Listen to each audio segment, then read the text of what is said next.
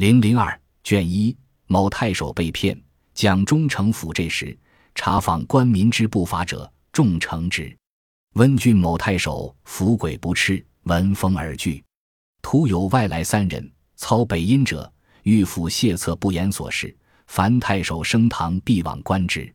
侠则与管人辩论太守之事，非曲直。管人怪之，密报府县。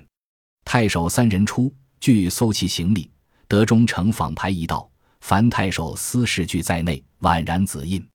右手县至永嘉令一函，尚未兼封。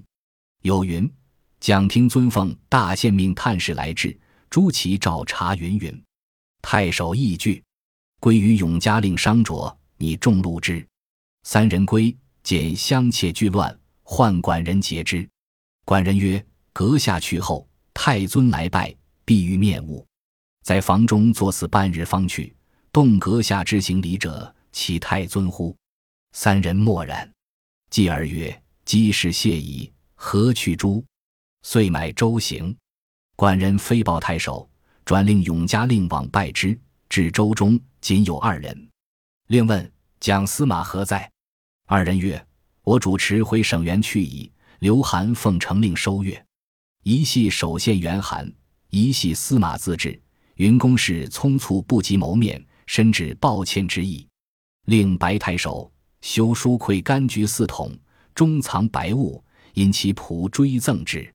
未几，太守至省，误蒋司马逊无道温氏，知前物已入骗子手而不敢言。蒋中丞在浙江做官的时候，如果发现有不守法的官民，必然重重的惩罚。温郡有个太守为官不正，听说后非常害怕。忽然有一天，温郡来了三个外地人，操北方口音。他们在府衙旁边的旅店住了下来。只要是太守升堂，他们必定去观看。空下来的时候，他们就跟店主谈论太守的是非曲直。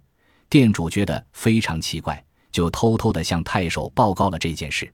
太守乘着三人外出的时候。搜查他们的行李，从中找出一道忠诚的仿牌，一本小册子，上面记录着太守审案子的情况，还有一封巡抚给永嘉县令的书信。太守更加害怕了，回来后就跟永嘉县令商量，打算用重金贿赂他们。那三个人回来后，看见箱子散乱在地上，立即叫来店主责问。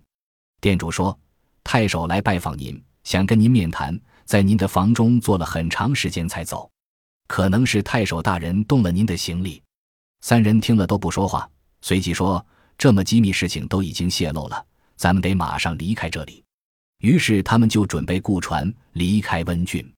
店主马上向太守报告，太守让永嘉县令前去拜访。永嘉县令到了船中，看见只有两个人，就问：“请问蒋司马在哪里？”那两人说：“主人已经回省城了，但留下了两封书信。”请您收阅，一封是巡抚的原信，一封是蒋司马的亲笔致信。上面说，因为公事匆促来不及见面，深感歉意等等。永嘉县令把这件事告诉了太守，太守连忙让下人赠给了那两个人四桶柑橘，里面藏着银子。没过多久，太守到省城，亲自见到蒋司马，才知道蒋司马并没有去过温郡，那些银子已经落入了骗子的手中。揭秘。